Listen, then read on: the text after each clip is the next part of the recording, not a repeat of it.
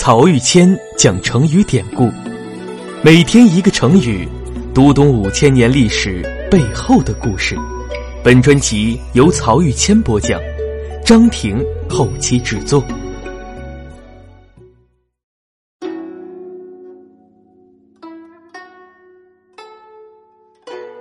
这一讲我们分享的成语是“一言兴邦”，“一言丧邦”。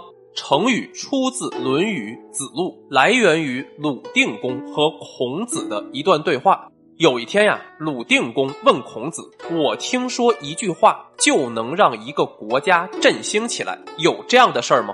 孔子回答道：“哪会有这么简单的事情呢？说话不能这么以偏概全。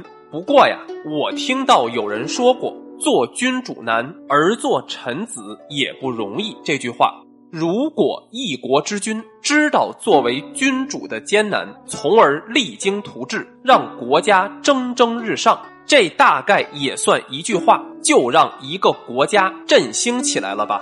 鲁定公接着又问：“我还听说一句话就能让一个国家衰亡，还有这样的事儿吗？”孔子又说：“说话还是不能这么以偏概全。”不过呀，我也听过这样的话，说我觉得做一个君主是最快乐的事情，因为没有人胆敢违抗我说的话。那么，如果君主做的是对的，当然很好了。可一旦君主犯了错误，底下的人又不敢违抗，结果只能使得国家越来越衰弱，最终至于灭亡。这大概算是一句话就让一个国家衰亡吧。对话到此为止。鲁定公问孔子的两句话：“一言而可以兴邦，一言而可以丧邦”，就是成语“一言兴邦，一言丧邦”的出处。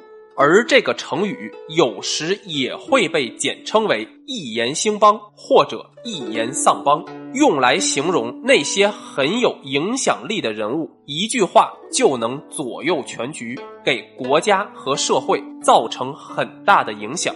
讲完成语，我们再来看，在和鲁定公的这段对话里，孔子想讲什么？我觉得呀，主要是两层意思。第一层意思，凡事不要简单机械的去理解。鲁定公问孔子有没有一言兴邦或者一言丧邦的话，孔子两次回答：不要去做那么夸大化的理解，把一句话的意义放大到可以左右整个国家兴亡的程度，是不符合客观事实的。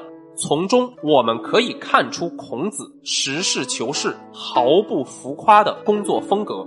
我们今天常说的“静水流深”，应该就是孔子的这种状态。接下来第二层意思，孔子在校正了对“一言兴邦，一言丧邦”两句话的片面理解之后，并没有就此打住，而是借由这两句话向鲁定公进行了政治上的引导和劝喻。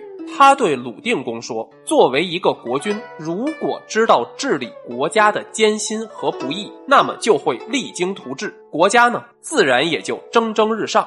而反过来，要是觉得老子天下第一，没有人能管得了我，进而无拘无束、胡作非为，那肯定也就离衰亡不远了。”大家应该还记得，我在讲“米不有出，显克有终”那个成语时说过，夏、商、周三个朝代的末代君王都是因为自以为是这个原因而灭亡的。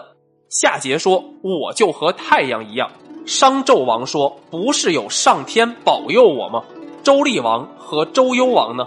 一个自以为是的防民之口，一个无所顾忌的烽火戏诸侯。结果呀，一个个不是逃亡就是被杀，国家也跟着他们灭亡了。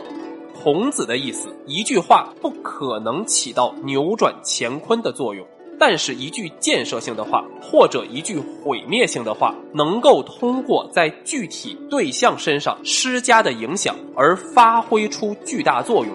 如果这个被施加影响的对象是国家的统治者，就更是被赋予了巨大的势能，他的观念和意识也就能够对国家兴亡产生至关重要的影响。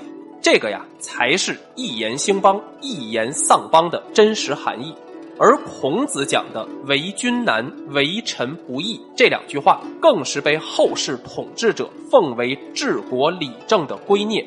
号称才高八斗的曹植，专门写过一首讲述君臣关系的诗，开头两句就是“为君计不易，为臣良独难”。而清朝的雍正皇帝更是特别推崇“为君难”这一句。不但呀当成了口头禅，还特地雕刻了一方印章，上面就是“为君难”这三个字。一直到现代，毛泽东晚年还专门把《二十四史》里一些值得借鉴的人物传记印发给中央领导同志，让大家体会这层意思，告诉大家治理国家是很不容易的。